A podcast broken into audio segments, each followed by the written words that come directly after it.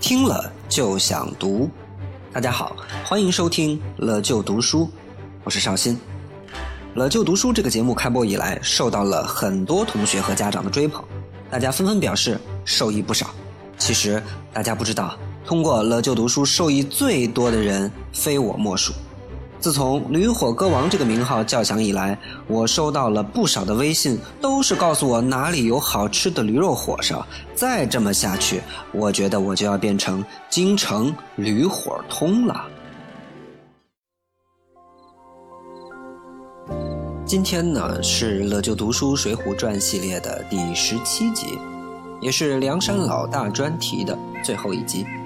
前两集我们讲了宋江这个看上去又黑又矮、文武双缺，但实际上满腹计谋、韬略过人的带头大哥。但其实，在《水浒传》里，宋江要坐上梁山的第一把交椅，可不是那么容易的事情。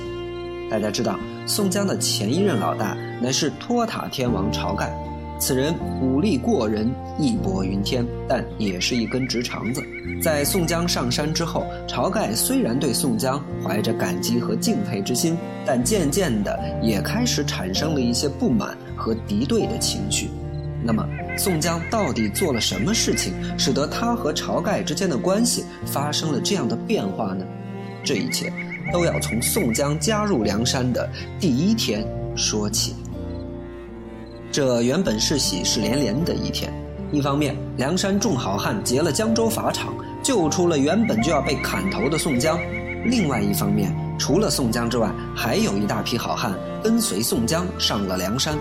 晁盖虽然老实，但他心里并不傻。在迎接众好汉上山的时候，晁盖发现了一个让他喜忧参半的问题。那就是，梁山头领的人数增加到了四十个。喜的是，队伍壮大了，人才济济，眼见的梁山的事业可以越做越大。但忧的是，在宋江上山之前，梁山的首领只有十二个人，除了智取生辰纲的七个人，外加白胜之外，还有林冲、杜迁、宋曼、朱贵这四个王伦世代的遗留产物。此时一下子变成了四十人，说明除了宋江外，还有二十七个都是他带来的。那宋江在梁山上的势力，从人数上讲，已经接近四分之三。晁盖此时心里很明白，自己这个老大是不太好当了。但朝天王是一个直性子，不好当那就不当呗。更何况，就连自己这一波的十二个人里边，也有八个是受过宋江的救命之恩的。让老宋当头头，大家都服气。所以宋江一上山，晁盖就对他说：“贤弟，你来做第一把交椅。”但宋江是何等人物？自幼熟读经史，长成亦有权谋，他岂能不知？作为初来乍到之人，最大的忌讳就是喧宾夺主。在这里额外提一句。从古至今，几乎所有的老大都在担心一件事儿，那就是被别人从老大的位子上踹下去。尤其是宋朝，大家应该还记得，在我们的赵伯奇赵王爷讲宋代文学史的时候，第一集就提到了宋朝的开国皇帝赵匡胤，因为他的皇位是从别人手里抢来的，所以他一辈子都提心吊胆的事儿就是自己的皇位哪天又被另一个人抢走。所以在整个宋朝，功高盖主都是一件很危险的事情。比如南宋抗金名将岳飞取得诛仙阵大捷，眼见着势如破竹就要收复失地了，这在一般人看来是多么了不起的成就啊！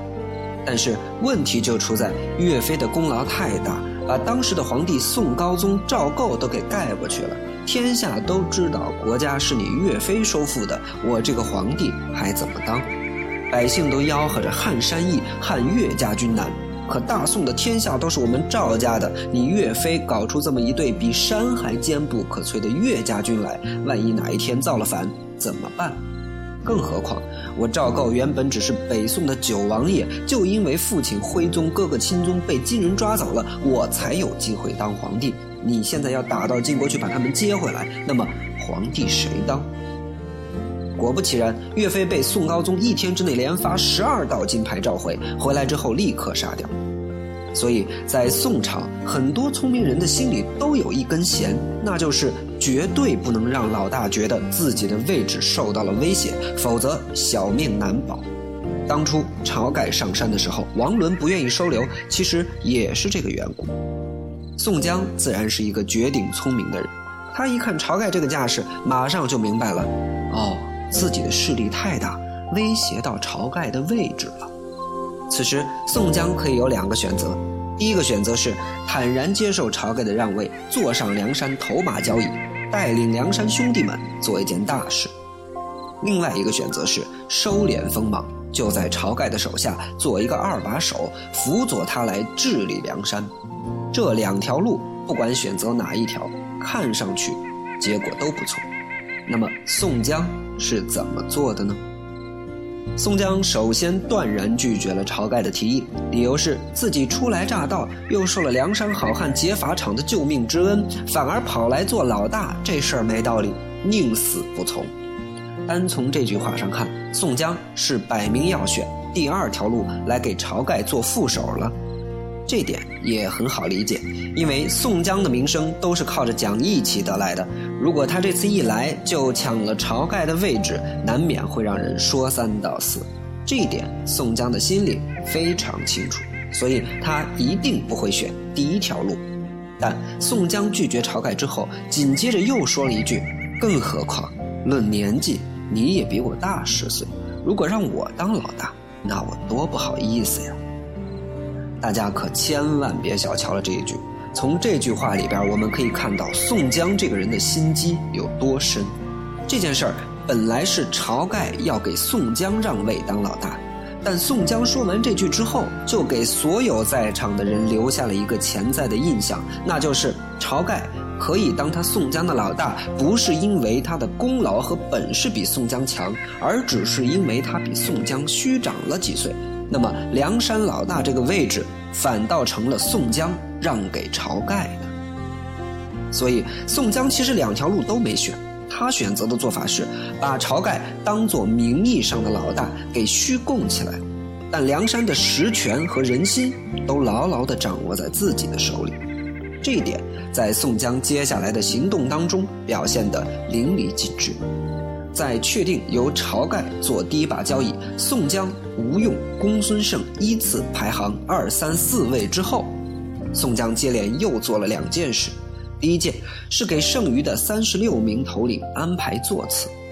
这件事本来十分难办，因为三十六个人都有功在身，但又不是在一件事儿上，很难判断谁的功劳大，谁的功劳小。而且这还是三十六个杀人放火的主，谁也不服谁。就在大家闹闹哄哄的时候，晁盖还没等开口，只听宋江说道：“不用再争以前的功劳谁高谁低了。从今天起，大家都是梁山兄弟，一切从头开始。我看这么着，大家分两排站。以前就在梁山跟着晁盖大哥的老人儿，你们站一排；后来跟我新上来的新人儿，你们站一排。看看以后谁的功劳大，我们再做定夺。”宋江这招太厉害了！第一，一句话就迅速结束了争吵不休的局面。大家一听这个好，虽然没占着什么便宜，但感觉谁也不吃亏啊，于是纷纷表示赞同。第二，这一句话一出，以后不管是谁得了什么功劳，坐了什么位置，都得感谢当初宋江大哥这么安排，全都仰仗宋大哥的恩德。宋江这句话，实际是把所有的人心都收到自己这里来了。第三，分出来的这两拨人，表面上是按照加入梁山的时间先后来分的，但实际上，宋江要让所有人看清楚，哪些人是晁盖的，哪些人是他宋江的。晁盖的人只占了孤零零的九个，而宋江的二十七个人熙熙攘攘挤成一堆。以后在梁山真正该听谁的，明眼人一看便知。哪怕是以后要行军打仗，该让谁去，该把功劳让给谁，宋江自己也一目了然。第四，宋江提倡不管以前功劳大小，只看以后出力多少，这其实是一个否定历史功劳的做法。那试问，梁山上哪些人历史功劳最大呢？很显然是晁盖的人。而以后谁的功劳大呢？很容易，只要宋江安排自己的人去立功就好了。事实也是如此。宋江上山之后，每到行军打仗的时候，宋江总要亲自带兵，只留着晁盖看守山寨，功劳全掌握在自己的手里。而晁盖也不傻，每次说我也要去，宋江这时总会说一句：“哥哥，你是山寨之主，不可轻举妄动。”这句话把晁盖牢牢地按在了梁山上。那慢慢的，梁山上的所有头领都会发现，咦，跟着晁盖走只能闻闻味儿，跟着宋江走才有肉吃。而这一切的设计都在电光火石之间，宋江轻轻一句话就全部安排妥了。宋江此人真可以堪称是老谋深算、城府过人呢。而宋江做的第二件事，就是确立自己的精神领袖的地位。在排完座位之后，梁山的头领们自然要大吃大喝、瞎扯淡一番。在聊天过程中，宋江仿佛在不经意之间提到了自己在江州被打入死牢的事情。其实，宋江坐牢主要是因为他先是胡吃海喝拉肚子，又是胡言乱语提反诗，外加上他的跟班小弟戴宗没脑子，就这么一件不光彩的事情，宋江却能够用来塑造自己的光辉形象，因为他压根儿就没有提自己拉肚子和提反诗的事儿，却重点讲解了京城流传的一首儿歌，叫做《号国殷家木，刀兵点水工，纵横三十六》。拨乱在江东，第一句“号国殷家木”就是说国家闹起动乱，就是因为一个姓宋的，这个家就是宝盖头，宝盖底下一个木头的木，就是宋江的宋。第二句“刀兵点水工”就是说国家动了刀兵，就是因为点水工，左边一个三点水，右边一个工人的工，那就是宋江的江。前两句是说国家动乱都跟宋江有关，而后两句“纵横三十六，拨乱在江东”就是说以宋江为首，带了三十六个人在江东造反作乱。宋江说：“我这次坐大牢，主要就是因为京都流传这么一首儿歌，这儿歌里说我要带着你们造反。”宋江这招可太厉害了。首先，宋江把自己给神化了。把他的名字跟国家的命运绑在一起，出现在了京都小儿的童谣当中，把自己造反说成是上天的旨意。要知道，中国古代起义造反的多数都是农民，没念过几年书，特别容易相信鬼神之类的说法。比如，在中国古代第一次农民起义里，陈胜吴广就把造反口号藏在了一条鱼的肚子里，让大家相信这是天意。宋江虽然因为这个儿歌吃了不少苦，但他非常清楚地意识到，这是一个把自己推上神坛的好机会，所以要在梁山好汉聚会的时候，仿佛不经意地把这件事情说了出来。其次，宋江在暗示大家，上天指定了，带你们造反的人是我宋江，不是晁盖，你们要跟着我混。第三。宋江还把自己惹的祸巧妙地转移到了所有人的身上，意思是，我坐这场牢可不是因为我自己。纵横三十六，拨乱在江东，我这牢可是替你们底下的这三十六个人去做的。如果说宋江在讲这个故事之前，他在众人心目中的形象还只是一个讲义气的大哥。在他讲完这段之后，他的形象就已经变成了一个天使，在众人的心中闪耀着神圣的光芒。所以，像李逵这种没有文化的粗人，听完之后立刻跳起来喊道：“好哥哥，这不正顺应天意吗？”至此，宋江仅用了简单几句话，就完成了梁山实际控制权和精神领导权的转化，而晁盖则沦为了一个徒有其名的傀儡。朝宋二人的关系也由以前的推心置腹，逐渐的转变为明争暗斗，并最终导致了晁盖的死亡悲剧。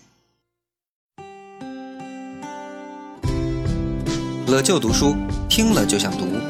收听更多读书节目，请关注本文微信公众号。获取更多语文资料干货，请扫图文下方二维码进群。你就是我的天使。保护着我的天使，从此我再没有忧伤。你就是我的天使，给我快乐的天使，甚至我学会了飞翔，飞过人间的无常才懂爱才是宝藏不管世界变得怎么样只要有你就会是天堂。像孩子依赖着肩膀。